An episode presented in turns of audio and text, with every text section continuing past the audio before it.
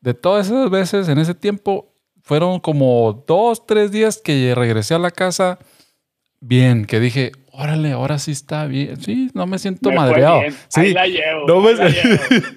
que dije, no me siento madreado. Fíjate que no me pudieron tanto. De ahí en fuera, todo, siempre, cabrón, siempre. Hola a todos, mi nombre es Daniela Pango. Bienvenidos a Casi Tiene Sentido un podcast donde hablamos de las cosas que nos hacen sentir bien o que nos ayudan a mejorar nuestra condición actual. Con algo de suerte también iremos descubriendo cómo ponerle algo de sentido a este loco, psicodélico y gran viajezote que llamamos vida. Vamos pues. Por fin este se hizo Gracias por la invitación al podcast. Denle, like aquí abajo del link. Y si quieren, y si quieren descuento para el febril, ahí en los comentarios está 10% de esto. Sí, vos, sí. No, no, cariño, eh, la neta estaba, eh, pues quiero, la primera llamada, es la primera llamada, ¿no? Tú.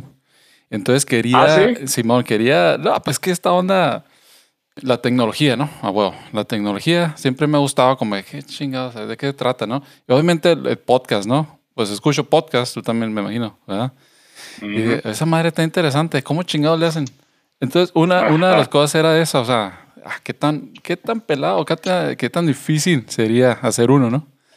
E, entonces, por eso, ah, pues qué madre, yo te puedo hacer uno. chingue su No, sí, ¿por qué no? ¿Por qué no? Está bien. ¿Va llegando al jale, güey? No, jale hoy desde la casa. Eh, ah, vengo de la playa. Vengo de la playa. Pero se está oscureciendo bien temprano aquí. Y luego pensé que era más, más temprano allá. Pensé que a las 5 aquí era la 1 allá. Y no, a las 5 aquí son las 12 allá. Entonces venía así súper apurado. Pero no, sí llegué bien. Ah, Simón, Simón, por eso dije a la, a la una, más o menos. Sí, te dije a la una, sí. Este, pero yo le calculé mal. Yo pensé que era a las cinco de aquí. Ah, Entonces fui, a, fui, a surfear después de trabajar y nomás fui como una hora y me regresé de volada. Ajá. Y luego ya vi, le vi en el teléfono tiempo en Sydney, decían las 12. Ah, bueno, pues me voy a bañar y me tomé un café y eso. Oye, ¿y cómo estuvieron las olas, güey? Hoy estuvo más tranquilón. ¿Mucha raza? Ayer estuvo, ayer estuvo muy suave. Este, sí, chingo de gente. sí. Pero me acuerdo cuando iba a surfear en Senada y había como cuatro personas, decías, ay, hay un montón de gente. Aquí hay cientos, cientos. Pero en el, en el agua todos los días, o sea, surfeando. Sí, sí, la gente surfea. Y luego fíjate que ahora aquí en San Diego hay una playa que se llama Tourmaline, que es como más tranquila y ahí van todos los, todos los que están en la universidad, que no son de California, que no son surfistas, a aprender ahí, y todos son del college, así, está en Pacific Beach, y ahí este, se llenan así 500 mil personas en el agua sin exagerar. Pero ¿por qué la, la, la, es la, me imagino la misma ola, o sea, el mismo, la misma costa a huevo en Ensenada, Rosario, todo, toda la Baja y California, ¿no? Es el mismo tipo de, olas que se encuentran en Ensenada y en San Diego, por ejemplo. Por ejemplo, en Ensenada hay muy buenas olas. ¿Ah, sí? buenísimas olas, sí. Ah, cabrón. Sí, lo que pasa es de que yo creo que la popularidad, la popularidad del deporte. ¿Pero por qué? Aquí, pues, es súper popular. ¿Pero por qué?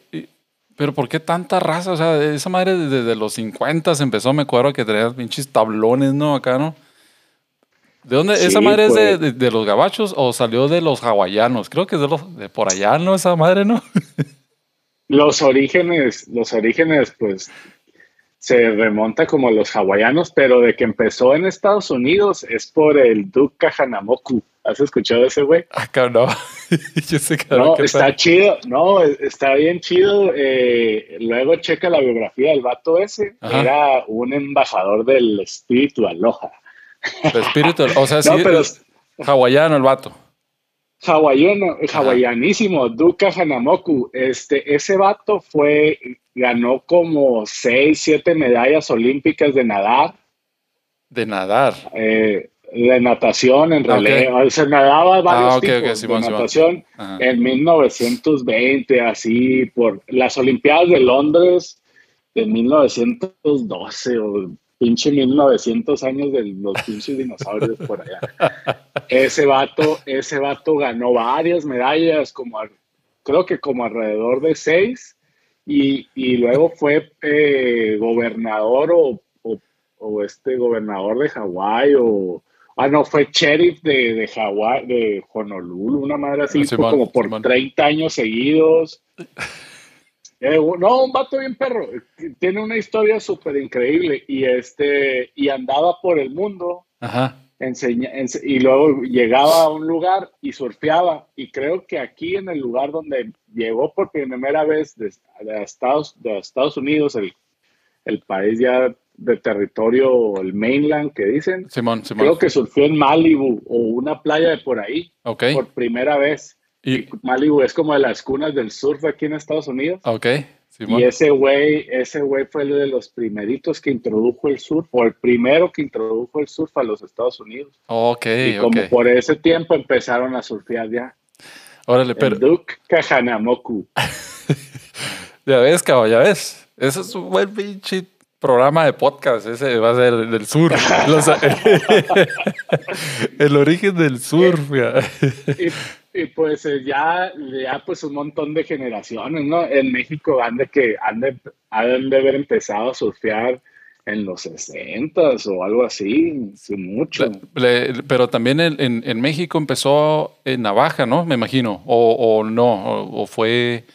Porque sí, la baja que se considera como uno de los principales, ¿no? O también es allá por el Oaxaca donde están chingo de olas, ¿no? Por eso toda esa parte del Pacífico. Pues es que es, que es todo el Pacífico, la verdad es que es todo el Pacífico, tiene olas por todos lados. La verdad es que tiene eh, olas por todos lados. En el este no, por ejemplo en Estados Unidos, en el este es poco, ¿no? Lo que se hace de surf, me imagino, porque las olas no hay, ¿no? No, sí es muy popular, y, y, este, y surfean mucho eh, cuando después de los huracanes o las tormentas y eso. Lo que pasa es de que son dos mares, ¿no? Y los dos son bravos, el Atlántico y el Pacífico, ¿no? Pero la placa continental del lado este, por ejemplo, Florida y todo eso, es como más larga, es como que puedes caminar. Ah, sí, es, es, bajito relativamente, no, no como que te va a llegar a la cintura si caminas una milla o dos kilómetros.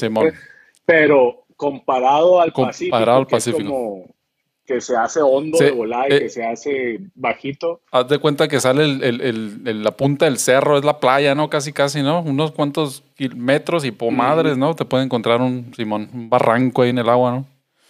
Ándale, ajá. y eso pues hace que las condiciones de, marea sean diferentes, porque viene una y luego se hace la placa continental larguísima, pues se, se, se hace como si fuera un lago. Simón. Aunque sí hay muy buenas olas allá en, en Cape Hatteras, no sé cómo se diga, y lugares así como por Nueva York y eso, pero es más como por tormentas. Pero no, no, no, se compara con el lado del Pacífico. ¿Y qué, y la, qué onda con la, comparado al, al ¿cómo se llama? El Jiu-Jitsu, que ahorita no puede ser. O sea, entre el Jiu-Jitsu, el surf, ¿cuál de los dos es el que más te, te pasa? Diferente. Los, dos, me gustan mucho, pero creo que he invertido muchísimo más de mi vida en Jiu-Jitsu. ¿Y qué, y qué Muchísimo más. Oh, pero ¿qué está pasando con los, con los, em, eh, ¿cómo se llaman? Con los pinches gimnasios, pues, los, los mats, ¿están abiertos ahorita? Ahorita, de hecho, estaba viendo las noticias y creo que ya van a hacer un eh, toque de queda para empezando el próximo jueves aquí en San Diego. No sé de qué horas a qué horas. Porque la cosa se está poniendo grave. Este, en Chihuahua ya tienen toque de queda. Mis amigos ya.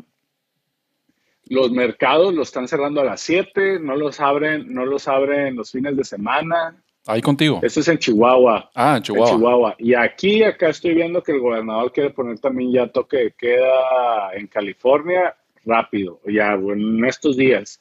Y dijo curfew que puede durar este como varias semanas. Puta madre, o sea y que... dicen que ya, que ya no te juntes con gente que, o sea, que ya no hables sin máscara con gente que no conoces aunque sea de lejos. Puta madre. Ni siquiera con máscara, cabrón. Y pues los gimnasios pues tienen sus, sus regulaciones y eso y pues el jiu-jitsu pues eso es imposible, te puedes poner las máscaras que quieras. no, pues está cabrón esa onda. Pero sí, ahorita están abiertos los jiu-jitsus ahí en San Diego. Pues no, no, no comment. No quiero. Está, cabrón. Esta vez no lo está escuchando nadie. Eh, nomás voy a agarrar, sí, voy a agarrar el agua. Sí, bueno. No, pues es que no van a escuchar todos los 10 mil millones de seguidores y nos cae el chavito. No, te, te voy. En San Diego, ¿dónde está la dirección, cabrón? El número de teléfono donde está abierto es. Simón. Ah, de hecho, ahora Linet, Linet este, quiere ir al Jiu-Jitsu. Vamos a ir ahora para, para que empiece a, darle otra vez. Pero la onda, le, digo, le, digo, bueno, ¿y si quieres hacer Jiu-Jitsu o qué onda? Porque estaba insistiendo, tiene rato insistiendo, no, quiero entrar, quiero entrar otra vez. Pero está una amiga ahí de ella que le está diciendo, uy, pues yo ya estoy, ¿por qué no? ¿Por qué no regresas? Y, y, pues se siente así como que ah, quiere ver a la amiga, pues. Y le digo, ¿es por tu amiga o es porque sí quiere hacer jiu-jitsu? No, sí me gusta jiu-jitsu. Pero pues también. Pues lo que sea que lo motive, lo que sea, si eso la motiva para ir. no, eso, eso es cierto. Es, es otro rollo, ¿no? Es una emergencia sanitaria, pero si, si eso, cualquier cosa que lo motive, la motive ahí, pues. Sí, eso sí, eso sí, canijo, eso sí, mientras le, sí, cierto, eso sí, cierto, eso es buena, buena excusa para ir a visitarla, y pues de eso se trata también, ¿no? Es como que cuando yo estuve ahí, que no hice ni siquiera el año, ¿no? Fue menos del año, conoces a, a raza, pues que no tiene chance de conocer, pues si no estás en el jiu-jitsu, ¿no? O cualquier otro, un gimnasio, por ejemplo, pero es diferente que un gimnasio, ¿no? Porque pues el jiu-jitsu, sabes, tienes que estar amarrado ahí. Lo, lo contacto sí, extremo.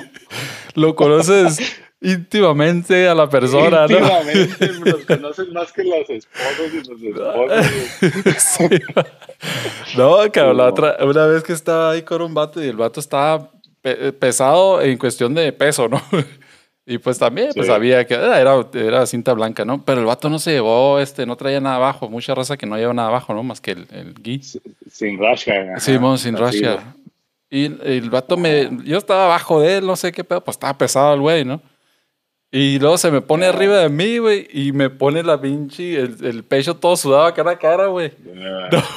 No, no, yo, yo, por acá nomás, no, güey, que nomás me lo quité por eso, que no creas porque quería ganarle de desesperación. Sí, no, tengo un amigo, tengo un amigo que hace eso, le dice dark room, pero el vato es el cinto negro, güey. Ah, es un maldito, pero te pone el pecho en la nariz y te la trata de romper así. Ah, pero es a, es a propósito. Ah, sí, a propósito. ah, ok, ok. Te así y no, manches, he tenido la nariz así morada, así por tres, cuatro días por eso. Pero eso es válido, por ejemplo, en una competencia, o sea, fuera de la competencia es a huevo, ¿no? En la competencia también, ¿verdad? Supongo. Ese, pues no, no lo veo como no, algo ilegal. Nunca he visto, nunca he visto que eso sea ilegal. Ah, ok, ok, Simón. Porque, bueno, con el pecho. Ajá. Porque hay competencias que sí permiten smothering y ahí, pues, porque el smothering, por ejemplo, si le tomas la espalda a alguien y lo controlas, por ejemplo, si le controlas el, el brazo de arriba con la pierna y le haces, lo puedes tener un gancho, puedes tener un body triangle con el brazo atrapado y tienes un five o sea, controlando la muñeca por dentro así. Y te queda una mano libre. Puedes empezar a trabajar el choke. Ok, Simón, Simón pero también puedes taparle la boca con la mano. y, si, y, si, y si están así como respirando muy rápido, así como que lo agarras cuando va apenas a agarrar el respiro, le tapas y la gente se empieza a desesperar. Y el smothering, en de la gente tapea por eso, pero ayuda porque se desesperan. Y se empiezan a mover como loco y descubren el cuello. Ah, ok, ok. Smothering, sí. Ah, pero sí. Hay un vato, ajá. No, no, no te iba a decir, pero si lo ve el, el juez, referee, lo que esté, árbitro, no sé cómo se llame, eh, o sea, le va a decir, no mames, pues tiene que ser acá medio la sorda, ¿no? Supongo. No, depende de la competencia. Y sobre todo, a lo mejor en, en las cintas más abajo, a lo mejor no las permiten como para mantenerlo como técnicamente puro, eh, no hagan locuras. Pero ya en, en, las de arriba y que ya vale todo, es, es este All Submission Legal, ya vale lo que quiera. y aprendiste a... picar los ojos. no, esa madre y pegarle en los huevillos. Sí, Aprendiste a hacer los, ¿cómo se llama esa? El ango, no, el anco. ¿Es anco? tobillo. Ankle lock. Ankle lock. Pues, esa onda se ve como que ahorita en el que no, eh, no eh, es, es el movimiento acá del, ¿cómo se llama? Gary, ¿cómo se llama este cabrón? El, Gary Tonnen. Gary Tonnen es el que está ganando o no, había otro cabrón, el... El Gordon Ryan. Ese cabrón. Ese cabrón como me cae gordo. A ver, qué bien, pero es que el vato sabe que es chingón y eso, eso hace, eso hace que quieran pelear con él a y les gana a todos. A, huevo, a huevo. Eso, ese rollo, ¿no? Y ganar feria. Porque si dices, ay, no, sí, es buena sí, onda, sí, pues no. el vato es, de qué es bueno es bueno. Y digo, me cae gordo porque pues gana todo el cabrón y pues sí, es mamón, sabe que, que sabe y pues me da mamoncilla, ¿no? Pero como dices, pues el plan de, es de, de él, ¿no? Para tratar de ganar feria. Es, parte, es parte del negocio. es, parte del pues, negocio. En, en Jiu-Jitsu no hay feria y él es de los pocos que hace feria. como, ¿qué, está, ¿Cómo estaba viendo un cabrón? Eh, había un meme. Ese de varios memes que pinche el mejor de los jiu ¿no? Número uno acá está viviendo en el pinche departamentillo desarreado y la madre, todo jodido también, ¿no? El UFC, vale madre, vale madre, los de UFC, pues ahí se hay feria, ¿no? Y el vato, pues, todo puteado también, pero pues tiene su, su pinche carrote, su casota, ¿no? Y los otros cabrones todos jodidos también, pero sin una pinche casilla bon. Pero yo creo que eso está cambiando, ¿no? ¿no?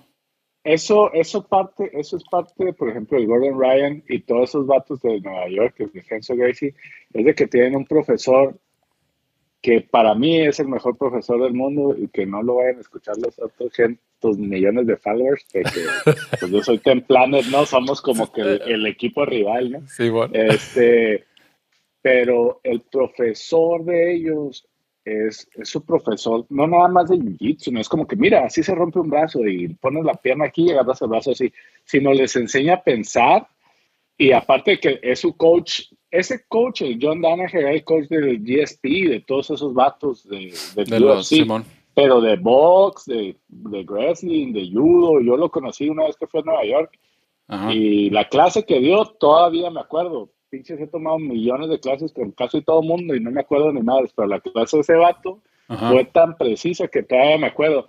Pero el punto es, es de que no nada más les enseña el jiu-jitsu, sino también les enseña cómo, cómo la vida, cómo es la vida, porque esos vatos ni a la escuela fueron. Y si los escuchas hablar y todo, hablan, hablan muy bien, se expresan muy bien y saben, saben cómo generar la dinámica de, del negocio.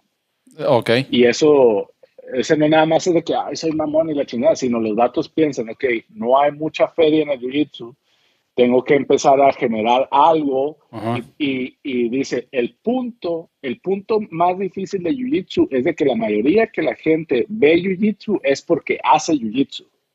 Necesitan un güey que sea eh, suficiente, que sea un, un, este, un personaje así colorido como ese güey para que alguien que no vea Jiu-Jitsu quiera ver Jiu-Jitsu, porque es algo muy complejo de entender. Simón. Entonces, ese es el pedo, entrar ahí, porque dice, yo puedo ganar 500 mil dólares al año y soy el vato de Jiu-Jitsu que gana más feria de, de todos los jiu Pero yo soy el mejor del mundo. Si agarro el mejor del mundo de, la NBA, son nada lo que gano comparado. comparado a LeBron, dice, no gano ni madre, soy un pobre. Sí, Entonces, ese es el punto. Pero, ¿y, y, ¿y qué dice la, la, la raza o qué? si, irá a llegar un momento que los jiu también ganen así o no. O sea, que como se está pues moviendo, y bueno, y aparte ahorita con el desmadre que hay, ¿no? Que se, muchas competencias se pospusieron o la, o la raza no es la misma, el público, ¿no? La tienen de, mantener más alejada. Como que eso no le, no le ayuda a huevo, ¿no? A los, a los torneos. Pero sí, ya hay más torneos. Por ejemplo, ya hay muchos más torneos donde ganas dinero. Ajá. Este, por ejemplo, aquí en mi gimnasio tenemos un torneo que se llama el Ultimate, Warrior, Ultimate Mat Warrior.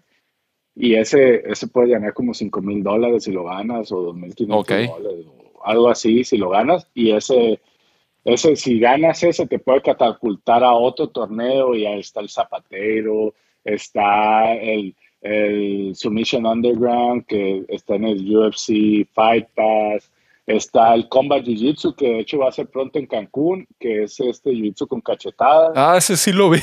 sí. Y, eso, lo van a hacer en Cancún. O sea que la, ese está cura, lo vi. Que, que, ese era del Eddie Bravo, ¿no? Ah, pues sí, ¿no? Es de Eddie Bravo también, ¿no? Él es lo, Eddie Bravo. Él lo, lo, lo, inventó, lo sacó, no sé cómo llegó. Sí. Y, o sea, puras cachetadas, no se puede a golpe, a puño cerrado, es pura cachetada. No, no, pero pues ponen la palma dura y pegan. Ah, o sea, sí le puedes pegar. A la cara. Lo más duro que puedas con la palma abierta, con, con el puño abierto.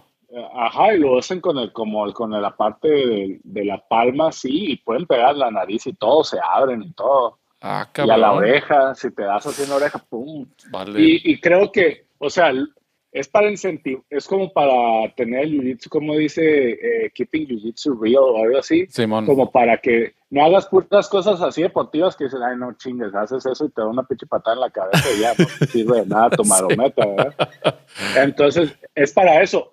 Cuando están de pie, no pueden pegar, pero al momento de que uno esté en el piso, ya pueden pegar los dos. Sí, sí pero sí, cierta esa onda. ¿Por qué empezaste Jiu-Jitsu, Humberto? ¿Por qué te metiste a... O sea, obviamente sabías de él por los torneos de UFC y esa madre, ¿no? Ah, te digo por qué, por ti. Sí, sí, me habías dicho, güey, sí me habías dicho. Cuando veíamos al Marco Rubas. Ah, ese cabrón. No, no, de repente me acuerdo de Marco Rubas y veo, quiero ver un video de él, güey, lo pongo.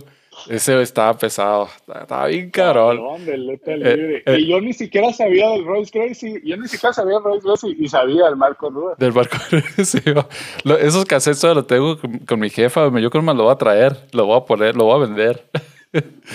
no, pero tú, tú te metiste al, a Jiu-Jitsu para, para la defensa, para el para gimnasio, o sea, para entrenamiento. ¿Para qué fue? Pues siempre me gustaban las artes marciales, siempre me han gustado. Y luego me acuerdo que tú me enseñaste ese video y yo no sé por qué, nomás me acuerdo del Marco Ruas. Y yo creo que a lo mejor el cassette que tenías, a lo mejor eran puras peleas de él o algo así. pero, pero me acuerdo que el, el, el Bruce Graffer siempre decía, ¡Uh! Ah", con eso. Sí, pero, pero la historia mía va de que eh, cuando yo me regresé de Chihuahua, Ensenada, tenía un amigo que era el que me llevaba a surfear cuando apenas aprendí a surfear, porque yo le dije, eh, Omar, eh, ¿cómo conocí a ese vato? Eh, ¿Cómo conocí a Omar? Se me olvidó, pero lo conocí en Ensenada y, y él me decía, eh, vamos a, surfear, vamos a surfear, vamos a... Ah, lo conocí por otros amigos que tengo en común, este, que ellos ya surfeaban y él, él, yo apenas sí tenía una tablita ahí, pero no sabía. Ok. Y, y, él me decía, yo te llevo, yo te llevo, y me hablaba, eh, voy a surfear, vamos, y, voy a surfear, vamos. Entonces siempre me estaba llevando y luego era invierno, las olas estaban fuertes y eso para mí que apenas estaba empezando. Okay. Y él me, me, decía, vamos, no te pasa nada, no te pasa nada, tú me sigue, sigue, sigue. Y, y juntándome con él surfeando, él, él empezó a platicarme las peleas y eso y me dijo que él entrenaba. Ok, Simón. Y entonces le dije, ah, pues invítame un día también a eso. Pues ya estaba surfeando con él y, este, y le dije, invítame un día. Y empecé a hacer MMA ahí en Ensenada. Ah, sí, bueno. pero, pero era puro MMA y bien... De, yo me acuerdo... Me, sí, me imagino que era... ¿Te acuerdas cuando andaba buscando... Cuando una vez, el, la única vez que fui al gimnasio ahí en Ensenada, que tú estabas ahí, güey. Ahí enfrente del gimnasio casi casi había un, otro gimnasio de, de UFC, MMA. Ese era. Y entrabas acá, pinche, era pinche pósters acá de puro matón y era otro pedo, ¿no? Llegas al Great Sea, todo blanquito, todo minimalista. Más, relax. Más relax y no, es que sí, la, la me estaba también, tu, tu carnal creo que se metió también a, no sé qué gimnasio fue, pero de Jiu-Jitsu en Nueva Zelanda. Sí, está en el CKB, está en el CKB donde entrena el campeón ahorita, el, el ¿cómo se llama este cabroncito? El, el Easy, el Israel Adesanya. Y tiene como tres campeones, tienen ¿A poco ahí está el cabrón? El, ese güey, el Adesanya. El Adesanya. Ajá, ¿Es de Nueva Zelanda el vato? Pues es nigeriano, inmigrante, o, inmigrante y nigeriano que vive en Nueva Zelanda. naturalizado y la madre esa. Pero sí, me, me, me acuerdo tu canal que me dijo, no, si estoy aquí en este gimnasio, puro pinche matón también, que tenía que agarrarse. No, pinches samoanos. Sí. Sabes, cómo estamos. no, es, es, otro pedo, es otro pedo. La neta que yo sí quiero regresar, pero bueno, no, la neta no sé cuándo regrese. No, no sé si voy a regresar pronto, eso sí. Eh, yo creo que considerando que la lo del COVID y esa onda, no sé, muchos casos para eh, jóvenes, em, adolescentes y eso, ¿no? Por eso me, arriesgo o me animo a que el Linet regrese, ¿no? Pero uno así madriado, asmático, y luego ya medio... siempre falto, falto de aire, siempre, cabrón, siempre dije, ah, mejor me aguanto poquito, mejor me aguanto. Sí, yo he, sido, ha sido la verdad de las decisiones más fáciles, difíciles de, de cumplir, porque sí, ayuda mucho Simón. Tú sabes que vas ahí cualquier cosa, no puedes pensar en otra cosa y, sales como bautizado así.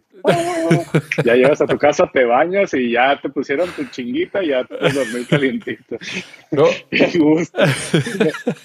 Una lechita y a dormir. No, de, de, las, yo creo de los ocho meses, no sé cuánto fue que estuve ahí, de los ocho meses iba dos veces por semana.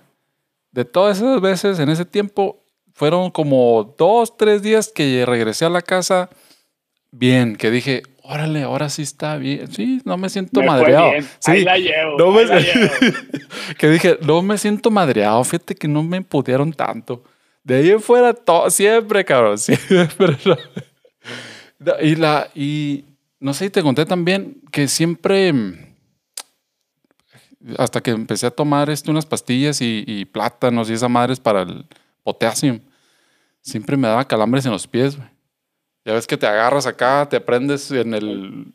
¿Cómo se llama? ¿En los pies o en las piernas? En, en, los, en las eh, pantorrillas, en las pantorrillas. Mm. Y siempre estaba agarrado, o sea que estaba en el, estaban en mi guard, ¿no? Con los pies cruzados.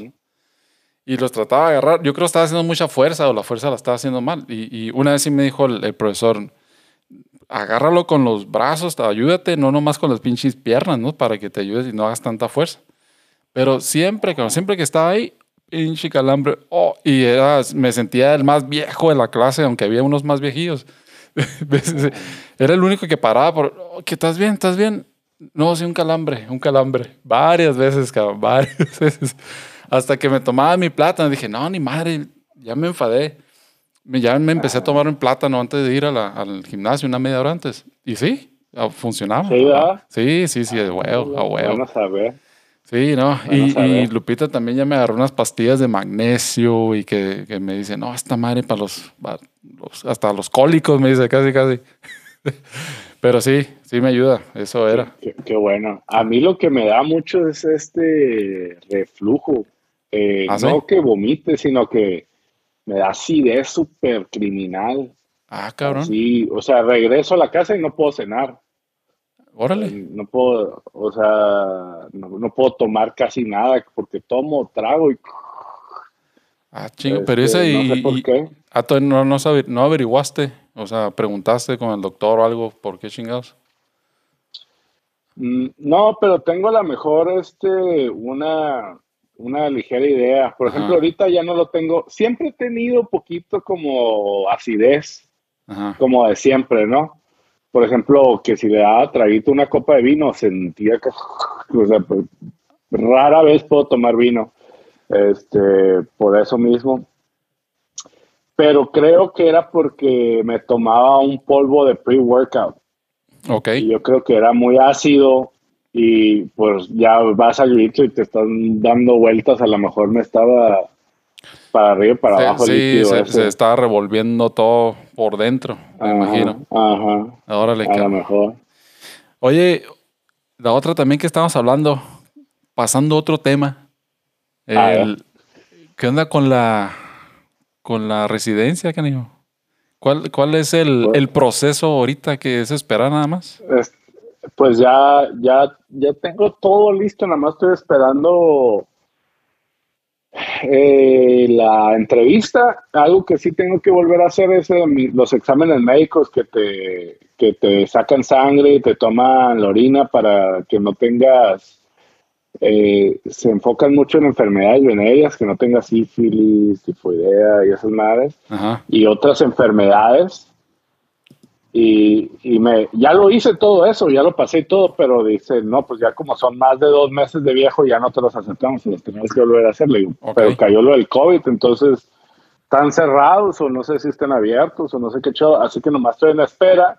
Según mi abogada, dice que ya cuando me hablen a la entrevista, me, ya que sepa cuándo es mi entrevista, me los vuelvo a hacer y ya los llevo actualizados. Pero si te los vuelves a hacer ahorita, nomás va a ser pura gastar de dinero porque cuestan 400, casi 500 dólares. Madres, cabrón. Porque te, porque te saquen un tubito de sangre y orines. Pero entonces prácticamente es, eh, o sea, trámites a huevo y que eso se pase en la prueba, lo que tú quieras y tiempo, ¿no? O sea, es cuestión de tiempo.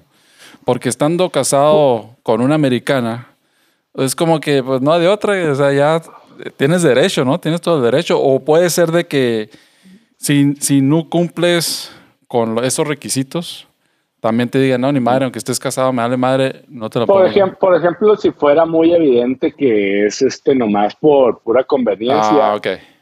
Eh, si las niegan, si las niegan. Sí te lo pueden negar. Ah, Simón, ok. Sí, este, pero ya ves eh, que seguro hay casos bien extremos, ¿no? Este, que ni me imagino. pero, pero bueno, en este caso no, no sé, pues eh, siempre está la, la, duda, ¿no? De que te la nieguen, pero... Te pidieron este... Y lo, evidencia. Te pidieron evidencia de los dos, pues, de, la, de la relación. Te piden fotos, desde cuándo están juntos. Pues nosotros nos conocemos como desde tres años antes. Ok, ok. Ahora, pues cuatro o más. Y de aquí a que nos llamen, pues a lo mejor hasta cinco. Este. Y luego, luego si te la dan, nomás te la dan por dos años y dos años después tienes que volver a ir y te la hacen súper cardíaca, no es como que te la dan y ya. Ah, cabrón, pero, o sea, ¿qué es lo que te dan a dar la, el green card, como quien dice? Eso es lo un que green card, un green card por dos años. Y, mucha gente falla a los dos años. ok, o sea que, ok, no, obviamente no te dan inmediatamente una ciudadanía. Yo pensé que era la ciudadanía, lo primero que salía. No, pues es una residencia, es una residencia. Simón. Pero entonces si te dan por dos años y después tienes que ir otros años y así te traen hasta cuándo o nomás son... No, creo que es dos años y luego vuelves a la segunda y creo que ya después de ese, eh, no sé cómo está el show, pero creo que ya es así como por 15 o 10 años y, ya en ese tiempo ya es suficiente tiempo para que puedas aplicar para la ciudadanía y luego ya se apliques a la ciudadanía ya pues ya, ahora sí ya, ya, no te pueden O sea que pueden pasar unos 10 años, más o menos fácil, para que tengas tu pasaporte. Según esto, que después de que me den mi green card, mi primera green card, a los tres años ya puedo aplicar para el pasaporte. Ok, y me imagino que ese otro o sea, En teoría, la abogada, antes de que pasara todo esta mal, me dijo, no, tú ya para junio máximo ya tienes todo listo. Ok.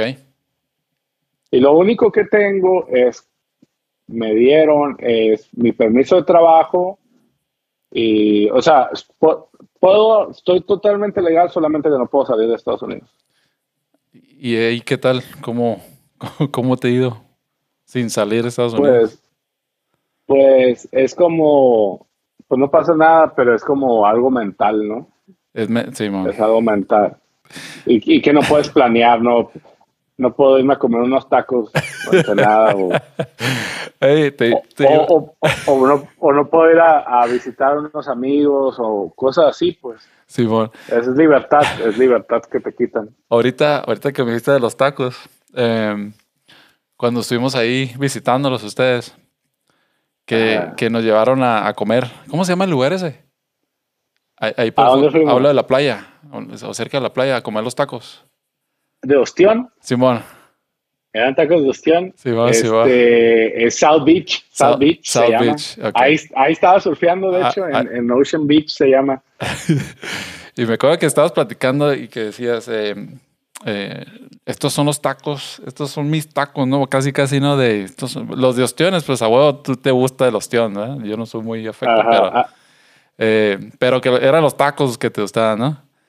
Y pues sí, sí, estaban buenos, estaban buenos, pero, pero, cruzando la línea, o sea, cruzando Tijuana, es otro pedo, ¿no? Es otro pedo. No, sí, no, es otra calidad. No puedes comparar. Pero Fíjate, hasta, hasta ese día, hasta ese día que fuimos a, visitarlos, yo decía, no mames, pues Los Ángeles, a San Isidro, San Diego, Los Ángeles, Texas, ha de ser lo mismo, ¿no? O sea, no mames, pues está ahí. Es un misterio.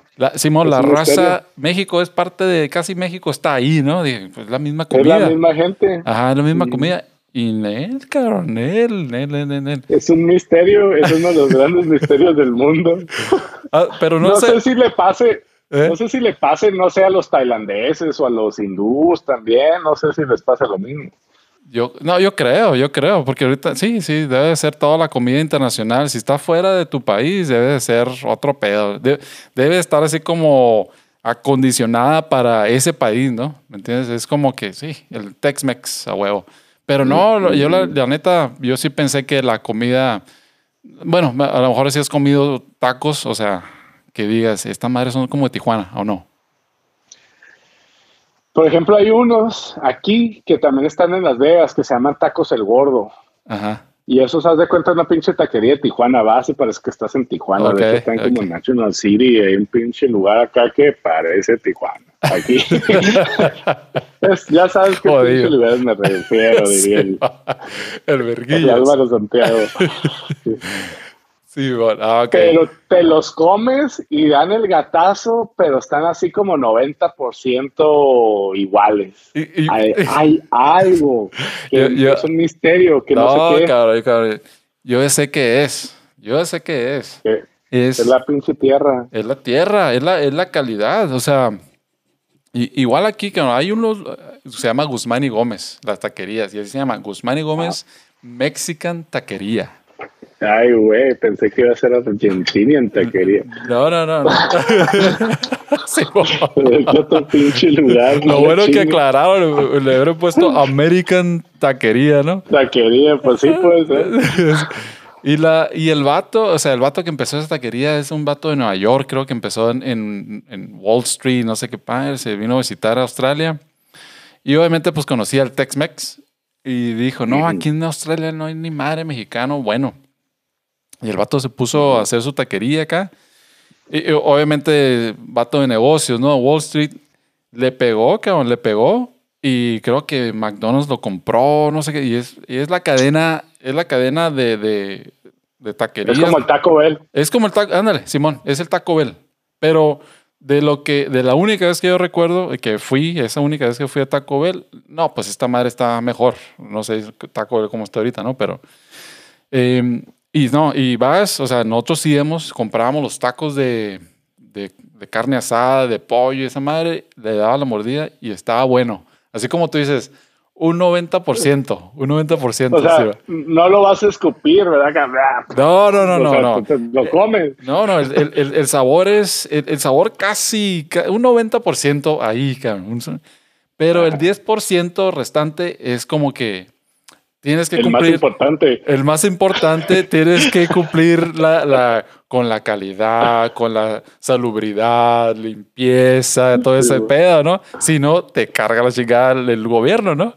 y, es, eso es lo que falta, güey. No, no, no. Pero sí, e, esa vez me di cuenta, esa vez me di cuenta. Y cuando estábamos ahí en San Diego.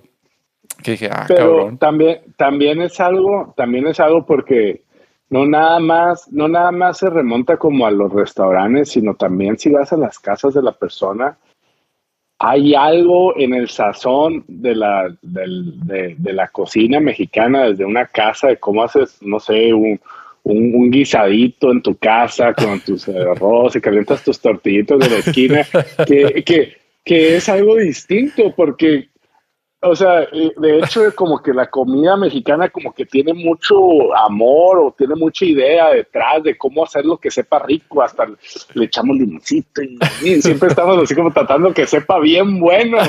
Aquí no, no tienen eso, no, no hay eso, no hay eso, no, sé por qué. Ah, ok, la gente como que dice, sí, es comida, me va a llenar, aguanta, no hay pedo. Pues, esa es nada más una perspectiva mía, ¿no? De seguro hay chefs bien cabronzotes, así, pero. Sí, sí, sí, sí, bueno. Oye, y la, y pues ya que, ya que vas a ser el, ciudadano gabacho en su momento, y a tu, ver. tu jefe, pues también, ya es ciudadano gabacho. Sí, no, ese ya es ciudadano desde hace rato. ¿Tu, tu mamá? Ah, mi mamá es Green Card, que le, le quedan como un año y medio para que pueda aplicar a al pasaporte, pero ella no tiene bronca como yo, ella es mi hermano, ella, mi hermano la pidió, entonces no van a andar preguntándole, a ver, ¿todavía eres mamá del niño este? Pues ya me A mí sí, a ver, cabrón, ¿sigues casado con esta señora o no? o sea, a mí sí. eso es lo que te iba a preguntar, ¿por qué pues de la familia, todos ustedes salieron de salieron del pueblo, salieron de México. sí, desde pues empezamos desde Ensenada, nos salimos de Ensenada cuando yo tenía 10 y el Diego tenía 1. Y luego es nos se fueron a Chihuahua. Ya... Ajá. Madres, cabrón. Pero entonces tú te fuiste a Chihuahua de 10. Ajá. Pero tú, no, ¿cuándo estuviste entonces ahí en Ensenada? Pues que estuviste ahí en la Benito. ¿Era la Benito? ¿Cuál era? No, en la Francisco, Francisco en, la Panchito. En la Panchito, Eso fue cuando estaba en la secundaria y la NIN se fue a Chihuahua un año. Hicimos acá como que intercambio. y yo me ah, fui allá con ustedes. yo me fui allá con ustedes. Ok, ok. Pero de los 10 años te fuiste a Chihuahua. Ah, cabrón. Sí, porque yo le llevo 9 al Diego. El, el Diego es del 93 y yo soy del 84. Y este, a ver, Simón, 93 y yo soy del 84. Y este, y el Diego era un bebé. A lo mejor ni siquiera tenía, a lo mejor ni siquiera tenía el año. A lo mejor todavía tenía meses, a lo mejor estaba como por cumplir el año, porque era un bebecitito así. Este, y sí, allá prácticamente crecí. Tengo como dos, dos este, culturas mezcladas ahí. Sí, Simón, Simón. Porque yo, no sé por qué, yo pensaba que te había sido más grande Chihuahua. Yo pensé que era como a los, a los 15. No sé por qué chingado tenía como una edad más grande. Porque Me fui en un, este, ¿cómo se llama? En una Semana Santa. Ok. Y estuve como tres meses en sexto de primaria y me gradué así sin conocer a nadie, y todo lampareado, no supe ni qué pasó. Todos llorando y tú por acá ya, vámonos. no supe ni qué rollo. Eh, y que, oye, porque eso le pasó a Linet. Ahorita que platicas, pues, igual nos venimos a Sydney días terminando la, el sexto, la mitad del año de sexto. Igual, se graduó sin conocer a nadie y hasta ahorita, pues todavía nos sigue reclamando. Que mis amigos los dejé allá y la madre. Yo para acá, pero pues ya tienes nuevos amigos. Mira. De, de Pert, de Pert. De Pert, Simón. De Pert. Simón. Eh, me imagino que sí te pasó a ti también. Eh, em, pero ¿cuándo fue? Pues la neta ya ni me acuerdo, la neta ya ni me acuerdo de mis amigos. Bueno, no, sí, pues de mis amigos de antes todavía somos amigos, de los de mi, de Ensenada. ¿Te acuerdas? Tú también los conoces, al Felipe y esos ah, Sí, bueno, al, Leches. Bueno, el Leches es de Chihuahua, pero... Ah, ok. A ver, a, ver, así, es que estoy tratando de poner el teléfono para que no se me... para no cargarlo. Ahí no me veo así como que como que estoy arriba tratando de controlar el mundo. No, claro. A ver. Felipe, sí es cierto, con Felipe. ¿Te acuerdas del Pacho o no? Y de su hermana Lavani y eso. Me acuerdo de, los nombres, por nombres. del Felipe, pues siempre iba a la casa. Simón, Simón, Simón. Me acuerdo de, los nombres, Simón. La, pero bueno. Pero lo que creo que tú una vez me dijiste de. Oh, sí, creo que tú me dijiste de que no, no te quieras quedar ahí, pues en, en México, ya sea en México, Ensenada o Chihuahua. En general, no te querías quedar ahí en México. Em, Eso dije yo. Bueno, no sé, fuiste tú, pero ¿por qué, tú por qué saliste de, por qué te decidiste salir de, México? Pues fue circunstancial, fue circunstancial. A ver, llegó la Katie. Aló, Katie. Mover al otro cuarto. Ah, ok, Simón. No te puedo escuchar, pero ahí está. Say hi. They're saying hi, but you just can't hear. Hello. Hello, how are you? No te escucha, pero okay. he's saying hello. Este, fue circunstancial. Este, me voy I'm going to the other room.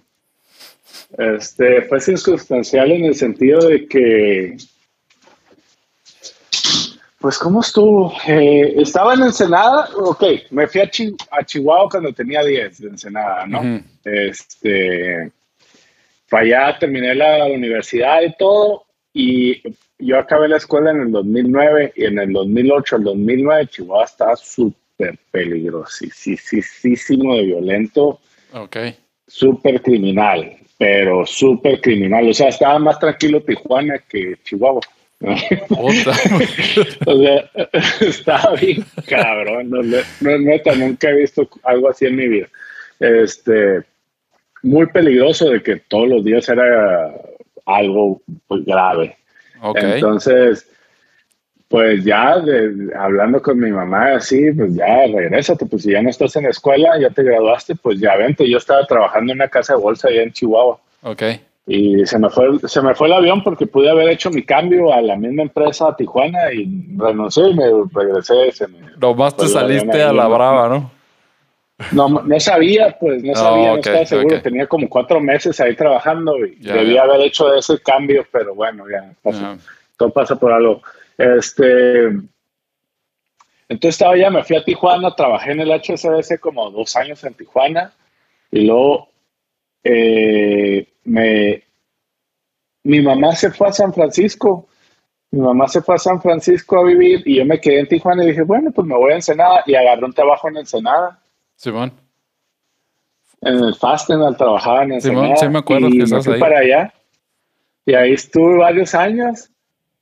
Y bien a gusto, pero como que siempre me aburría en Ensenada, como que decía, eh, eh, no, como, ah, pues ahí es donde entra el Jiu-Jitsu también, ahí es donde entra el Jiu-Jitsu cuando, cuando que me di cuenta que en Ensenada no había mucho Jiu-Jitsu y fue cuando me lastimaron en el MMA, me hicieron un, un y dije, puta, me hicieron un IVA y yo ni siquiera sé qué es eso, no sé ni cómo defenderlo. Pues tengo que aprender Jiu-Jitsu bien. Ok. Entonces, fue cuando iba a Los Ángeles y me metí a la Academia de Gracie Jiu-Jitsu con Hiron y Henner y saqué mi cinto azul. Todo eso suena como muy fácil, pero fue con mucho tiempo y muchos años y, y mucha feria de ir y venir y iba y me quedaba días allá, rentaba hotel y me regresaba. Oh, o sea que sí te, se, en ese momento te engranaste y le metiste desmachín. Sí, cabrón, porque yo quería, ya tenía como un año entrenando MMA y según yo ya sabía y fue como un golpe al ego de decir, sabes que no sabes ni madres porque estás aprendiendo, pues era como un nivel muy básico, muy malo. Ok. En Ensenada, cuando vas y cuando llegas con los creadores de esa madre, pues eso dices, no, pues soy un pendejo, ¿verdad? Tengo que empezar desde cero. Entonces empecé desde cero y quise avanzar rápido. Entonces iba tanto y sí me quedaba semanas y estudiaba en la casa porque tengo un sistema de Gracie University que puedes estudiar desde el internet. y eso fue lo que pude hacer porque decía, ok, lo estudio en el internet y me voy un fin de semana ya, entreno todo el día, los dos días y me regreso. Bien jodido, ya saben. ¿no? Y manejar hasta Los Ángeles con la línea y todo, era un, era un rollo de, seis horas, ¿no? De ir para allá, este, con tráfico mínimo. Y, este, y así estuve por muchos años, y, pero agarré mi cinto azul en tres meses, así. Ah, ah cabrón, desde blanca al azul en tres meses. Ajá, ajá. Ok. Eso por lo general, en, un gimnasio, ¿en cuánto lo puedes agarrar? ¿Puede ser también tres meses o puede ser...? No, pues sí puede ser tres meses. Hay, hay casos así súper increíbles de, por ejemplo, mi profesor de ahorita agarró su cinto negro como en dos años y medio. Pero esos son casos increíbles. El vato vive en el gimnasio, una madre ¿no? Sí, sí, sí. Aparte, tienen, tienen habilidades físicas extraordinarias que pueden hacerlos muy hábiles. ¿eh? Son natos casi, ¿no? O sea, le, entienden. él y su hermano bailaban breakdance y estaban acostumbrados. Oh, ya es como que en el breakdance pelean. Es este que el Boogeyman y el. ¿Cómo se llama el otro güey? Y, el Gio. Ah, ok, claro. Ok, sí, sí, sí. ya. Entonces, esos vatos los ves moverse y son de chicle y, o sea, entienden el movimiento muy bien y pues así agarraron el pinche jiu pinche tres días y ya. este, aparte que le, pusieron mucho de su esfuerzo, ¿no? Supongo. Ellos han sacado sus propios movimientos, creo, ¿no? También. O sea, sus propias llaves y esas. Algunas tienen movimientos bien locos, sí, bien locos que Pero son que como. Mucha flexibilidad, me imagino que necesitan, ¿no? Para poder hacer eso. Sí, esos datos, esos datos son súper flexibles. Ya es nato, eso ya de hacer. Yo creo que de hacer, de hacer breakdance, no sé si sea por eso, pero eran muy buenos en breakdance y pues. Oye, bueno, y ya después de que estabas haciendo ese jale en Ensenada, yendo a San Diego, y pues llegó el momento que dijiste, vámonos a la chingada. Me aburrí y vendí mi casa, y vendí mi carro, y vendí todas mis cosas y me fui a vivir a Tailandia. sí, la mejor decisión que he hecho en mi vida. ¿Por qué, güey? ¿Por qué? Porque pues es algo como bien liberador, ¿no? El salirte, de trabajar y, y, los ahorros irte a la jungla acá, ser entrenado por masters tailandeses. por matones. sí, eso estuvo súper increíble, no manches. Eh, súper increíble. ¿No te hubieras quedado allá un rato más? Sí, pero es difícil y aparte la lana, me, me, me clonaron y me bajaron una cuenta, una feria y me tuve que regresar también. Ah, cabrón. Este, te regresaste este, en Ensenada, pero, ¿no? pero ya, pero me regresé en Ensenada y eso estuvo bien difícil volver a empezar, ¿no? De no tener carro, no tener casa, no tener chamba. Pero agarré una chamba en Tijuana, súper buena, y estaba bien a gusto en Tijuana. Y, y se acabó la chamba. Ah, pero esa chamba era de exportar acero a Estados Unidos y mi área era el sur de California, de Bakersfield para abajo hasta San Diego. Ok. Y, y, mis clientes eran en, en, este, mis clientes eran en, pues desde Bakersfield, el centro de Los Ángeles y todo eso, les vendía acero. Iba y les decía, y nos, les iba, los saludaba, y no, pues nada más hacer la conexión entonces iba cada rato y ahí es cuando conocí a la Katie en una de las venidas para acá. Y bueno, ya la conocí, empezamos a salir, pero yo todavía vivía en Tijuana y, este y se me acabó la chamba y buscando chamba, eh, una empresa me ayudó con la, con la visa de trabajo y es como me vine para acá. Oye, también entonces fue, fue algo de suerte, ¿no? Encontrar ese trabajo ahí en Tijuana. O sea, que, que sí. Porque estabas buscando irte para el otro lado. Cuando regresaste de Tailandia, no estabas buscando irte para otro lado. No, de hecho, de hecho, cuando regresé de Tailandia llegué a ver a mi hermano y a mi papá a Florida. Estuve como un mes ahí y luego me fui con mi mamá a San Francisco. Estuve como dos semanas y me vine en Ensenada porque según esto iba a agarrar un trabajo en Guadalajara. Ya, ya, según, ya estaba en las ah, últimas entrevistas, entonces me dijeron, ya había pasado como tres entrevistas, entonces ya me dijeron, ok, este, ya lo que queda es de que vengas, hagamos la entrevista personal y ya, este, pues ya, ya decides, ¿no? A ver qué rollo. Y, pero no se armó, entonces me quedé en Ensenada así como que en el limbo pensando que me iba a ir a Guadalajara. Entonces me tomó varios meses encontrar la, la chamba esa en, en Tijuana. Pero nunca fue mi tirada de Estados Unidos, fíjate, a pesar de que toda mi familia estaba acá. Sí, ok. Fue circunstancial, pues ya tocaba, yo creo. Yo creo que sí, ya toda la familia tenía que estar fuera, fuera de México, cariño. Es lo que yo a, veces también le, me pongo me pongo a pensar esa onda, ¿por qué chingados salimos de, pues de tu país, no? Yo me acuerdo cuando estaba trabajando ahí en Ensenada, de hecho, con la, con la empresa que salió de, de, Inglaterra y China. Ajá. Pero, ¿sabes? Y la, la, primera vez que dije, ah, esa madre, no de que me quiera salir de, de país, de México, ¿no? Fue de, yo quiero trabajar en un, en un proyecto de esos chingones esos que salían en megaproyectos. En mega, megaproyectos. Estructuras. Esa madre. Megaestructuras. Y luego le dije, ah, bueno, entonces esa madre que estaba haciendo en Ensenada estaba bien, ¿no? Estaba, era megaestructura esa onda. Y le dije al, a mi jefe en ese tiempo si había quebrado ir con ellos, ¿no? Porque dije, ah, bueno, pues estos vatos en Inglaterra, ¿por qué chingados no? A ver, le voy a preguntar. Y dijo, Simón. Chicle pega. Simón, dijo Simón. Como que le estaban dando. En ese, era en el 2008, fíjate, en el 2008, sí, principios de 2008, antes de que pasara todo el desmadre de la crisis financiera, ¿no? Y me dice, Simón, ya se han venido dos, o se iban a ir dos ingenieros, ¿no? Eh, y, le, y yo y Cintia éramos los otros dos. Y después iban a ser otros, como que la empresa está dando no sé si andaba dándole chance a ingenieros fuera de Inglaterra o necesitaban gente en Inglaterra porque no había. Total que tuve suerte, ¿no? Tuve suerte también. Y me dijeron, Simón. Qué bueno. Y luego ya me fui para allá y pasó lo la crisis 2008 y pues se paró todo ese, ese recurso prácticamente de, jalar ingenieros, ¿no? O gente de ahí. Pero en ese momento fue cuando, bueno, que está toda madre. Pero mi tirada era mi tirada era, este, pues irme al otro lado, güey, la neta. Brincar. ¿Ah, sí? sí? Sí, mi tirada era irme ahí a California. Empezar a trabajar ahí. De hecho, estaba hablando con un, con un camarada en ese tiempo que él se estaba también, este, se estaba tratando de ir este, a California con el, lo de los caminos.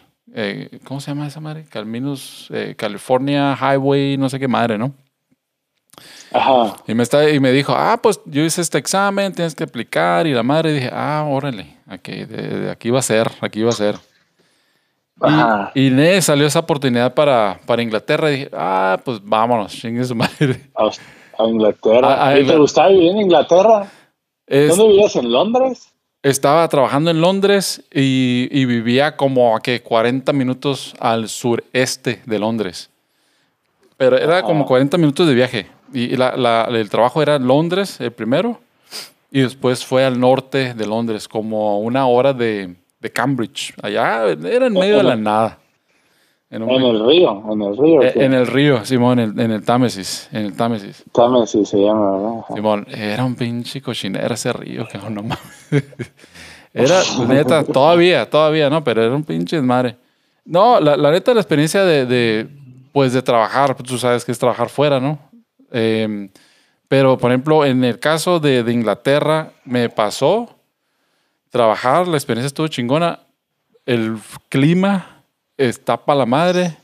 Y luego trabajar en, o sea, en la construcción en invierno, en el clima, no, hombre, es otro pedo. Es otro pedo. Brutal. No, no, no, de esos de que. Simón. Sí, no, el, frío, la nieve, no, era otro pedo. Y no, también en general el clima era como que era deprimente, la neta. Deprimente. Deprimente, Simón, Simón. Pero, y yo creo que sí hace, o sea, te afecta, te afecta un clima como ese, afecta a, la, población, la raza, no sé, de alguna manera, ¿no? Obviamente mucha raza, pues, está acostumbrada, ¿no? Es lo que sabe. Pero dije, de, vivir en, en Ensenada, pues tú sabes, pinche solecito 300 días del año, ¿no? Y allá ah, todo lo contrario, ¿no? Nublado 300 días del año. No, esta madre, qué onda. No me... Cuando fue Lupita y, y idea de visitarme era como que, ok, es pura visita, ¿no? En algún momento dijimos, oye, pues hay que ver qué, si hay que habrá venirnos para acá o qué onda. Pero no, la neta, no, es otra onda, es otra onda. A diferencia, sí, a diferencia de cuando vinimos de Australia a, a Perth, Ah, cabrón, o sea, tienes el solecito, tienes el buen clima. Sí, cabrón, sí, es otra onda. Es otra... bonito, está bonito. Sí, güey, sí. Te, Te tienes que echar la vuelta, Humberto, ya que se le viene todo pues, este desmadre. Se ponen, fresas, los pinches australianos. A ver si uno de tus de tus followers está escuchando y hace el Patreon ahí y habla con él. ¿Quién es el? Tienen Prime Minister ustedes, ¿verdad? Simón. Simón, es la. Es la... Inglaterra. Ah, no, sí, es el Prime Minister. Es el Prime Minister, Simón. Estaba la, anterior o las dos anteriores era una, una Prime Minister. Eh, es un desmadre. Cada, y cada, cada estado, que son como seis, siete estados, no me sé mi estado, tiene su premier, le llaman. Y acá. Es como el mero mero, el gobernador. El, gobernador, Simón, de cada estado. Y lo que más. Y con esto de, de, la pandemia, del COVID, toda esa onda, están cerrando fronteras. Pero le, los, los estados, entre estados, pues, que dices, esa madre qué, neta. Pinche Australia, o sea, aislada completamente. La única frontera es entre estados. El, pedo es de que quieren cerrar fronteras. El, no pedo, con quién, la sí. entre ellos. Sí, bueno, nosotros también tenemos fronteras, chicos.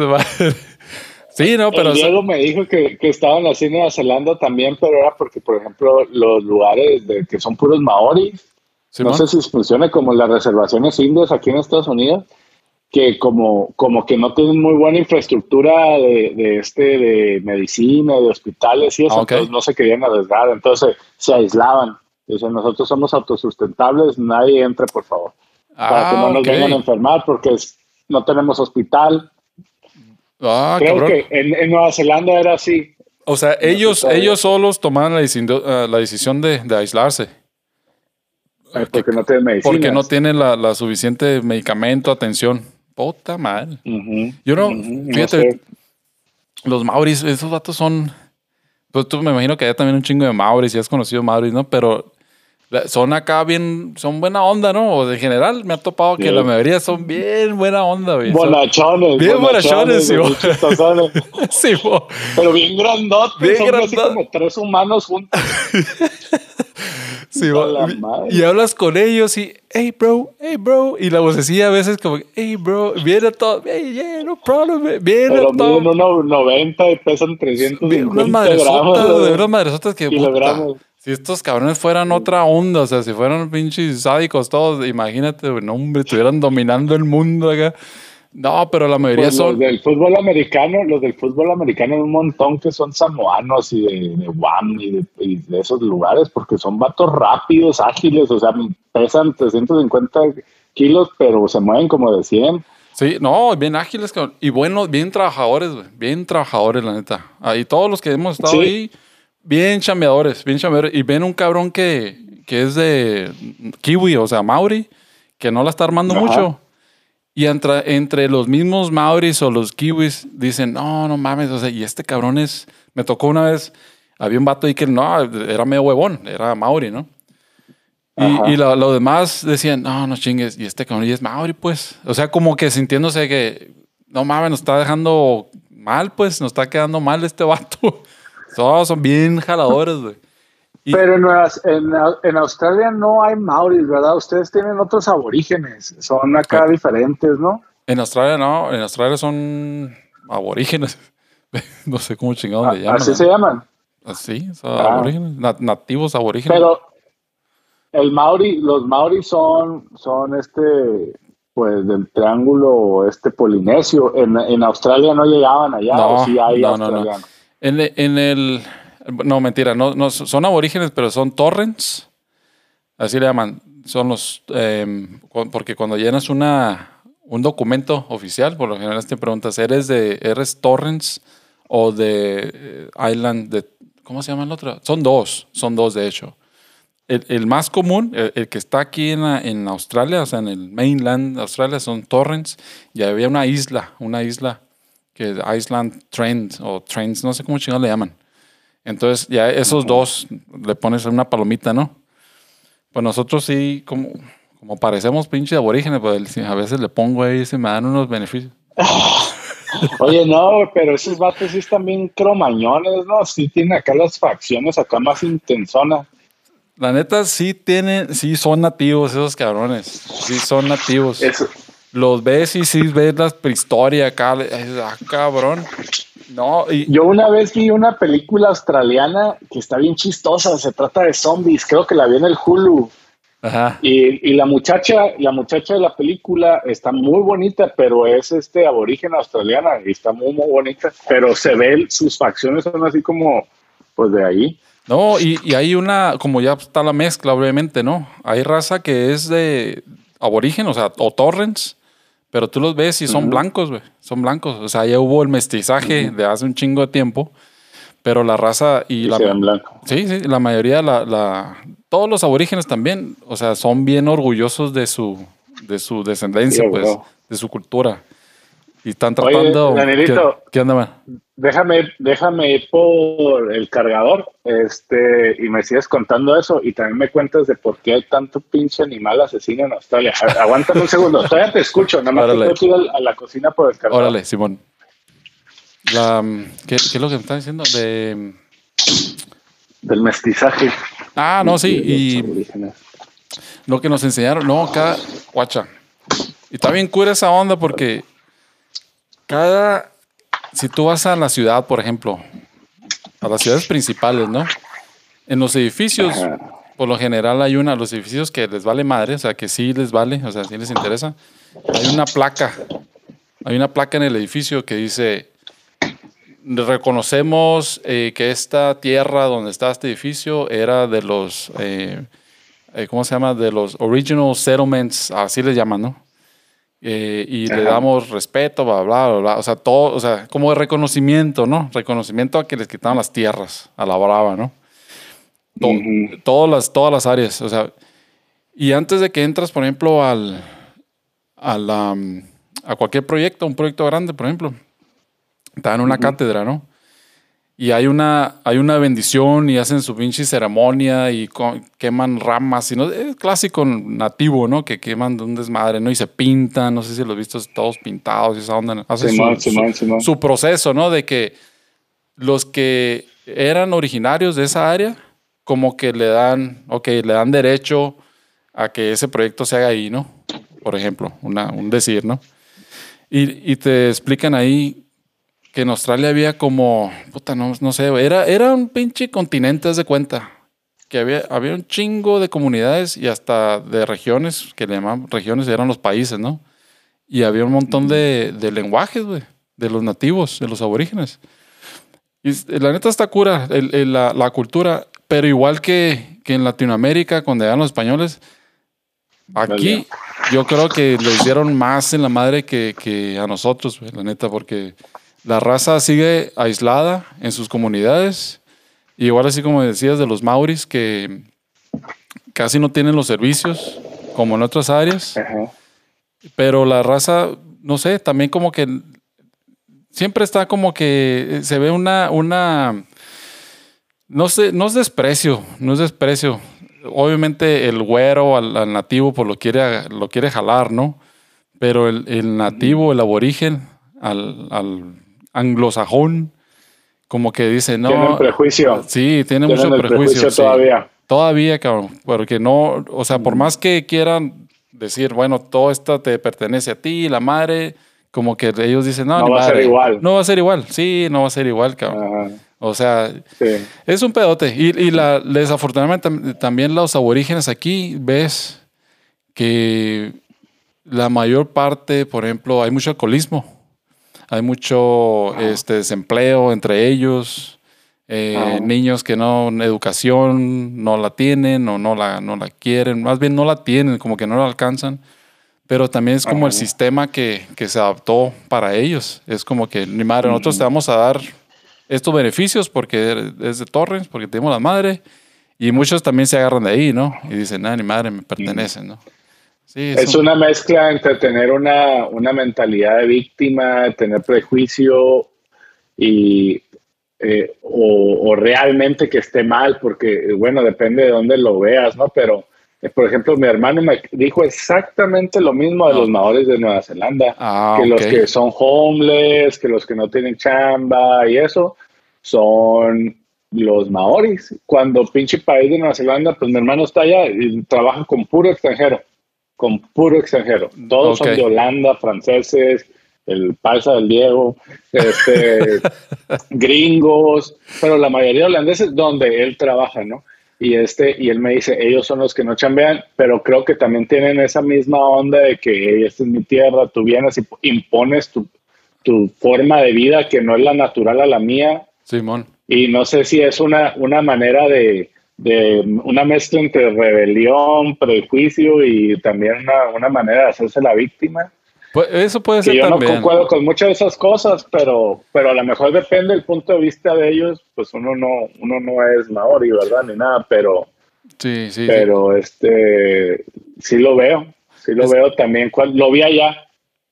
En, en, en, Nueva Zelanda, cuando estabas en Nueva Zelanda. Y eso que, y eso que vi Nueva Zelanda los poquitos días que estuve como un país este intelectualmente, o no intelectualmente, sino bueno, a lo mejor intelectualmente también, pero como muy conectado a la naturaleza y de mucha, de mucho como conciencia natural de que tenemos que respetar un chingo. Todo lo que dices tú de que queman ramas y la chingada, también lo hacen los maoris, de que te dan permiso y la chingada. Eh, eh, eso, eso lo vi allá también igualito. Y también dice que esta pinche, esta playa, por ejemplo, que tiene alguna playa es territorio maori y, y tienen sus tótems, sus, como sus ah, oh, imágenes de madera en las playas ahí.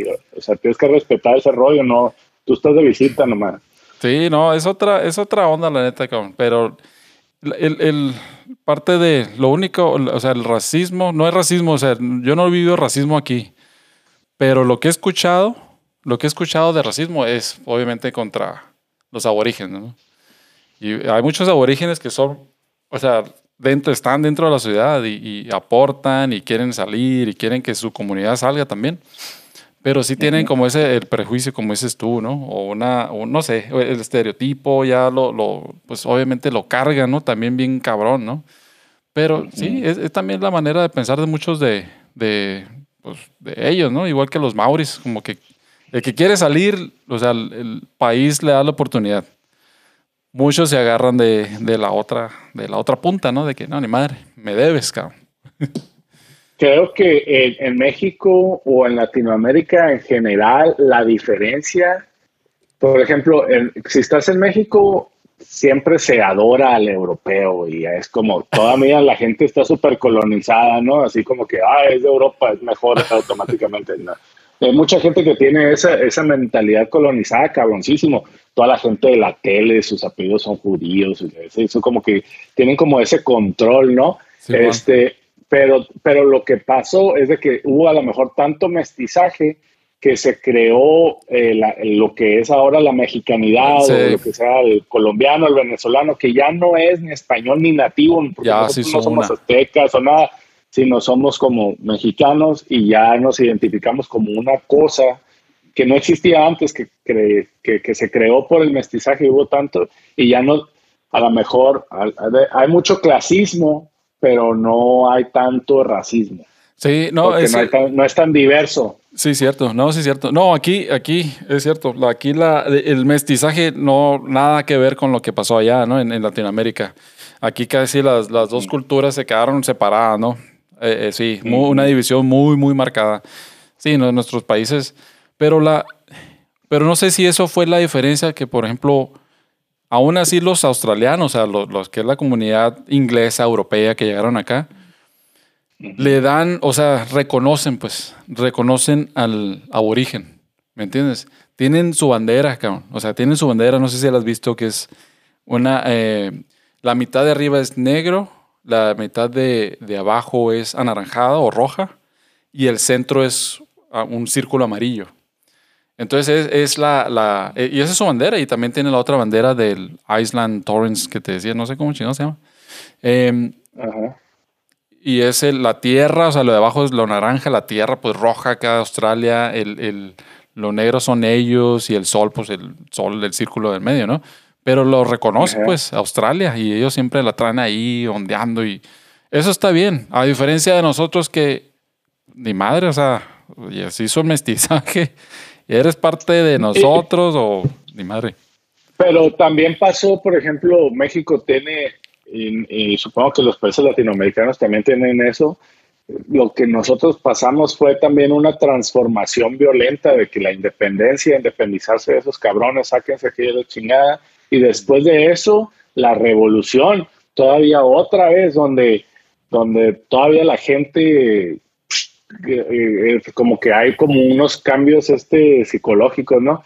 Eh, eso pasa también lo que dices tú de su bandera y todo eso pasa con los hawaianos, que tienen una, tienen la bandera de Hawái, que tiene ah, los colores de Estados Unidos, y también tienen su bandera hawaiana que es como, como verde con amarillo y tiene como una, como una flor así, o es una, una, una planta que es así como tres, no, no sé, no sé qué sea.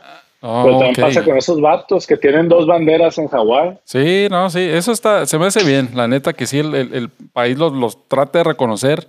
Más bien, que, que, reconozca el desmadre que se hizo, ¿no? Eh, a pues esa comunidad, ¿no? Que los prácticamente los, los estaba acabando, ¿no? Extinguiendo en su momento. Pero, es otro, es otro pedo.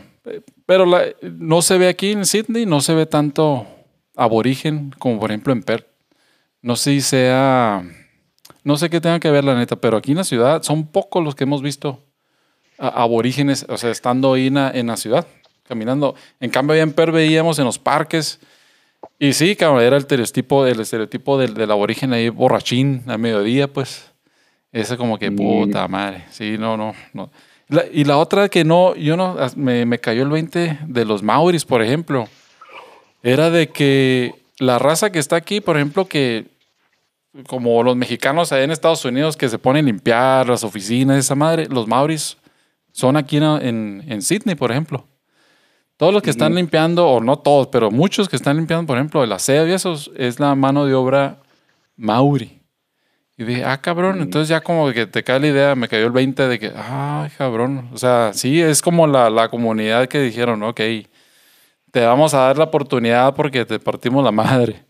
Pero sí. Pero, pero sí, o sea, pero qué oportunidad, ¿no? De ser nuestro sirviente. Es como pues en Estados Unidos con los negros y a lo mejor en México no tuvieron, no tuvimos diversidad, por ejemplo, africana, porque no hubo necesidad, o sea, no tuvieron que traer esclavos de otro lugar. Aquí porque no podían con los pinches navajos y la chingada, ¿no? De, seguro a ver si por eso, no sé. Pero en México, pues, este, yo creo que controlaron tanto, pusieron tanto el poder sobre los indígenas que, ok, ustedes van a ser nuestros sirvientes. Y así, así ha sido, pues realmente nunca ha habido oportunidad de, sobresalir. O sea, el sistema siempre ha sido como, ay, güey, vamos a empezar acá con conspiración, pero sí es, lo hacen así para que los mismos que tienen poder se mantengan en el poder, ¿no? O sea, no van a decir, ah, sí, les partimos la madre hace 100 años, tomen, controlen ustedes el gobierno. no, más que pura madre. Pues no, son buena onda, pero por encima. Pero por encima, sí, sí, a huevo, no, a huevo. No, imagínate que le dieran la oportunidad no, yo creo un cabrón, varios ahí se formarían y dijeran, oh, ok, es nuestro turno. Ahora sí vamos a chingar. Y nunca, nunca ha corrido, nunca ha corrido, por ejemplo, un, aborigen para presidente o primer ministro de Australia. No, no, creo que no, eh. creo que no. A lo mejor para eh, gobernadores, pero no para presidentes. No que yo sepa, la neta. Se, ve muy poco. En México tuvimos al Benito Juárez. Nosotros tuvimos el Benito Juárez. Eh, al inicio, ¿no? al inicio. Bueno, pero. Si pudiéramos poner el pinche Moctezuma ahorita, estaría chingazo. Pero tenemos al obrador. Sacrificios legales. pero tenemos al obrador que también el obrador es, es este. Eh, pues defiende mucho a la comunidad indígena, ¿no? ¿Cómo es? cobre, pues el pueblo. Mexicano 100%, ese vato sí está. La neta, ese güey sí conoce México bien cabrón y se lo ¿Oh, sabe todas, todas. Ah, ok, ok, ok, ok. Sí, sí, de, México se la sabe todas, todas ese vato. ¿Y el vato, y cuánto le queda al cabrón, eh? Todavía le queda como la mitad del, del, Es un sexenio, ¿no? ¿Qué hacen? Sí, no, no, sí le ha de quedar unos cuantos años. Más de dos, fácil. Oh. Más, tres, a lo mejor, a lo mejor van en el tercero. Suena como que van en el tercero. Sepa la madre. Porque yo voté por él. Yo voté, ¿cuándo fueron las elecciones? Yo creo que fueron en 2018. En el... No me acuerdo, pero yo voté por él. Sí, 2018, Simón. Sí, no, esa madre yo no, yo no yo no he votado por, tengo rato sin votar por ningún cabrón de allá. Apenas esta vez que fuimos sacar la credencial, cabrón, de elector. Y nomás para tener una dirección allá, pero no, no, he votado. Pero el que sigue, quién sabe quién chingado voy a hacer, la, neta. Oye, este. ¿Qué te parece si ya la dejamos entonces? Sale. Simón. Está bien. ¿Tienes que ir a recoger a las niñas? Me voy a, a las media? 2.40, 2.40. Me voy a alistar ahorita. Qué bueno. Está bien, está bien. ¿Cuánto hablamos? ¿Cuánto dice el récord ahí? ¿Una hora y media? Una, tengo una hora veintinueve ahorita. No, ah, pero de, incluye todos los cuántos minutos que no tenía video y la madre, pero no importa. Lo tengo que editar, güey, lo tengo que editar. Que se suscriban al canal, que le cliquen ahí, manita arriba. Pónganle las notificaciones para cuando salga video nuevo. Ahí, después te voy a mandar el, te, mando el link, el link de la, del podcast. Y ah, este, chido, chido, chido. Y ya pues a ver qué hago con el video que, que logré este grabar. No, nomás grabé como unos 10 minutos. Me, me quedó, me faltó. Sal Humbertito. Está bien. Sale, este, pues ya, ya lo logramos. Se hizo, canijo, se hizo el primero, queda lo importante. Qué bueno. No, vamos a seguir hablando. Este, está cura la, la tabla de surf que tienes atrás, güey. Ah, es que es que de cuenta que están pintando la casa por fuera. Sí. Y, y tuvimos que, tuve que mover todas las cosas de afuera. La tengo como en un, en un compartimento de plástico allá afuera con candado. Sí, man. Pero le tuve que guardar otras cosas y la tengo esta aquí para tenerla a la mano para ir a surfear. Ah, toda madre. Este, porque. Esa es la, la, ¿Cómo le llaman a ese tipo de. de o sea, ¿Qué medida es o cómo está? Ah, mira, no sé si se va. Esto se llama chupacabra.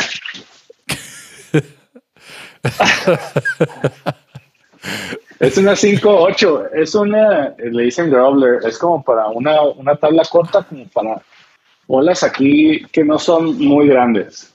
Ok. O sea, está como muy gorda y es como que fácil agarrar las olas que son con menos poder. Bueno, y, y si yo quisiera aprender a surfear, ¿esa es una medida buena? No, este. ¿Has visto las del Costco? Las más populares, esos grandotes azules, este. De las tipo acá de los que son así como más suavecitas. No, son como bien suavecitas y, y luego flotan un montón se llaman Wavestorm. Las venden como, ¿qué, allá que tienen? Kmart no tienen como Costco. Hay Costco, pero no las he visto ahí, fíjate. Voy a checar, voy a checar.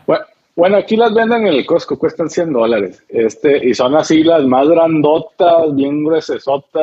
Este, por lo general tienen un montón de colores y se llaman Wavestorm y son suavecitas, las puedes así aplastar. Ah, por si te pega, que no, que no te madre, porque oh, es pura fibra de vidrio. y esas son las buenas para aprender. Oh, mira, mira, un buen tip entonces. Esa madre, y, pero también a lo mejor podrías ir a Bondi. la neta, la neta, no sé allá cómo están los tiburones. Yo, una de las razones que no me he metido a aprender esa onda eh, son los tiburones. Pero. No, es que es cosa seria en pinche Australia. No más, pero mucha, la raza se pone a nadar, güey. O sea, se pone a nadar ahí en la playa. No, no sé si. Hay muchas playas que tienen sus. Em, ¿Cómo se llama? Sus redes, ¿no? para proteger y vas a la playa y ves el helicóptero dando vueltas ahí checando si no hay un pinche tiburón por ahí, ¿no? Sí, hay mucha protección, mucha seguridad. Pero de todas maneras, ves a la raza que está a 100 metros allá de la playa y dije, no, esa madre, qué, qué pedo. yo no me meto esa madre. Es gente, es, es gente de mar, de, de, mar. No, sí, la verdad es que sí, pinche está hasta cabrón, ¿eh? Sí, y, y, hablo con raza que le gusta, porque hay un chingo, como sabes, en Australia. y le pregunto, ¿y no tienes miedo? ¿No te da miedo onda? Eh, la, respuesta así más común, más típica de un surfer, en, cuando le preguntas, o yo le pregunto de los tiburones, me dice, no, esa madre es raro que pase. Así es como que, ah, cabrón, pues yo me acuerdo el año pasado de tres casos. sí, güey. Sí, pero comparación de toda la gente ah, que surfea era para que hubiera más casos. Simón, Simón. O sea, por eso lo dicen ellos, porque son un chingo de raza que está surfeando todos los días, todos los días, y tres casos, pues dicen, eh, pues cuál es la probabilidad, ¿no? Por eso la, raza se siente, se siente segura, o sea, segura, relativamente segura, ¿no? Y dije, nada, ni madre, ni madre. Cuando llego... Pero sí es algo que toda la gente piensa, de todas maneras. Sí, Yo creo que todos los surfistas lo piensan. Yo, yo creo que sí, está, está ahí, ahí atrásito, ¿no? Siempre pensando Yo siempre que voy a la, a la playa, me meto hasta las rodillas y volteando a ver nomás a sin un pinche tiburón, Perdón. La neta, en, en ese sentido, eh, pues es que la oportunidad, o sea, no, la oportunidad que puedes tener de escaparte de algo así es bien mínima. Si hubo el, el Mick, el Mick Fanning, que hecho es australiano, ese güey sí le puso unos golpes acá a un tiburón en Sudáfrica y lo dejó ni lo tocó, pero pues de milagro. Pero pues, esas madres, si te quieren agarrar, te van a agarrar. Sí, no, que te agarran, te jalan y no, si no te quitan un brazo, un pedazo de pierna o te ahogan, no sé qué. Te desangras ahí. Sí, si, te da una probadita, nomás una mordidita así leve, te desangras ahí en cinco minutos. No, no. No, sí, es algo que está cabrón. En, en Australia, en Sudáfrica, es que pinches australianos tienen todas las cosas asesinas. No sé ni cómo hay humanos ahí. Pues la, neta, yo sí estaba, estaba como friqueado cuando recién llegamos. Y no sé, te platiqué, llegamos a Perth y, había una. En el lugar donde nos dejaron, era, pues estaba lleno de árboles así, ¿no? Era en la ciudad, pero mucho árbol, mucha rama. Y, y luego me tocó, me tocó sacar la basura. Pues ya de noche, ¿no? Tenía que sacar. Y eh, como Estados Unidos que tienen sus botecitos ahí en la calle o cerca y los tienes que sacar para que pase el, el camión, ¿no? Total que saqué la basura, cerré el bote y vi algo, vi algo que se movió, güey, así como una, algo que se movió en el bote a la orilla. Dije, valió madre aquí, ya me agarró, me brincó el pinche cuello, yo. Era recién llegando, güey. Era recién llegando con la idea de que todo ponzoñoso, ¿no? Ah, ya me di cuenta la mañana siguiente que era una, la colilla de una lagartija que se había atorado. No sé qué pasó, ¿no? Pero no, la neta, llegué ciscado. Llegué ciscado brincando de, aparte que las cucarachas, todo lo, normal, ¿no? Que existe en otros lados, ¿no? También, pero no son ponzoñosas, ¿no? pero sí, al principio era como que, no mames, las arañas, las víboras. Ah, ya, ya te están jalando. Este, sí, no, otro pedo. Pero en general, güey, ni las ves. Pero has visto las arañotas gigantes esas que salen en las fotos y las ratotas que parecen perros y eso, ¿no? las he visto, pero igual que tú en fotos. No me ha tocado ver esas pinches arañotas todavía. No, no las he visto. Ah, qué bueno. No, no las he visto. Y, y no son, ni siquiera son ponzoñosas, son. Dice, entre más grande, eh, eh, entre más chiquito, dice, es más fácil de que sea ponzoñoso. Entre más grande, que por lo general no, no es ponzoñoso. No, te sale una pinche araña de esos, te saca un pedo ponzoñoso, no. te come, no, no, no, no, te envenena. Te estrangula. Pero veneno no tiene, no hay pedo. te, te agarra pero No, pues, pero hay todo cocodrilos, tiburones, y luego tienen hasta como un pulpo así, un micropulpo que si lo tocas te mueres, y no sé qué. Simón, las aguamalas, una aguamala también que, que, esa madre que es bien ponzoñosa y ¿no? pero eh, y la otra vez estamos en Per, los niños agarrando unas aguamalas, güey. Eh, sí, unas medusas, ¿cómo se llaman? Los jellyfish. Los jellyfish. Y Miranda, Linet también agarran esa madre porque ya sus amigos le decían, no, esta madre no, no, no es ponzoñosa. Esa madre yo no la agarro, a que me digas que, que no es ponzoñosa. y miraba a Miranda y a Linet, esa madre que es una jellyfish. Ah, su madre. no, sí, cabrón. No, sí, no, no sabes dónde te va a agarrar. Oye, este. Y luego en Nueva, Zelanda, ya para cortar, ah, este, en Nueva Zelanda no hay nada, no hay nada que te pueda matar.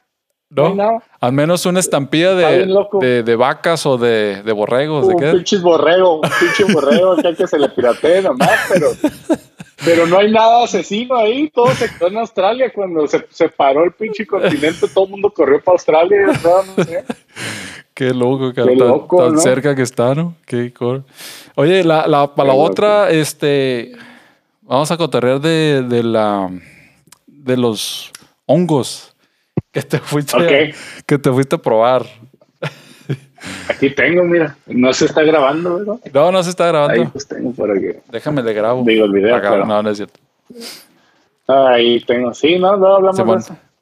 Órale, pues, canijo. Este, me, saludas a, me saludas a, Katie. Ya, ya hiciste la comida, me imagino. Ella. al 90%. 90%. 90% food. Ahora le puedes quedar. Vamos a poner un restaurante así. Oye, no chingues que has comido Taco Bell. Yo tengo el honor de nunca haber comido Taco Bell. Yo la vez que lo probé. 36 años. La, vez que fuimos ahí a San Diego, no sé dónde chingados, dijimos, hemos estado aquí muchas veces y no hemos probado, tenemos que probar, nomás para que no nos cuente. No, fue un pinche error.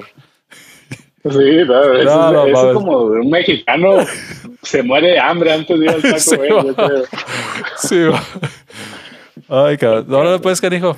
Cuídate mucho. Vale, pues. Muchas gracias. Igualmente. Ánimo, me saludas a las niñas y a Lupita. Órale, de tu parte, canijo. Saludos a Katie. Un abrazo.